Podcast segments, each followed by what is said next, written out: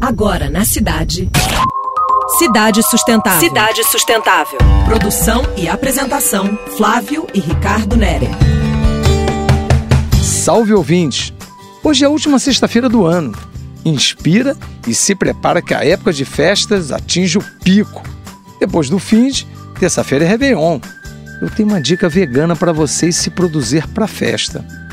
Ah, para, deixa eu curtir minha cervejinha e me entupir de rango sem remorsos. Opa, mas espera aí. Você falou de se produzir para festa. Tá falando de roupa? Não, não! A parada é cosméticos veganos. Não basta só não ser testado em animais. Tem que avançar. Não pode conter nenhum ingrediente de origem animal.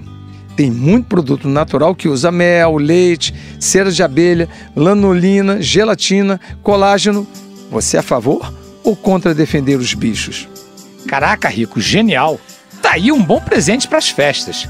Carnaval vem aí, mas por que não tomar essa atitude sustentável já no Réveillon? Bora ser animal friendly agora? Philips, já tem muito produto vegano por aí.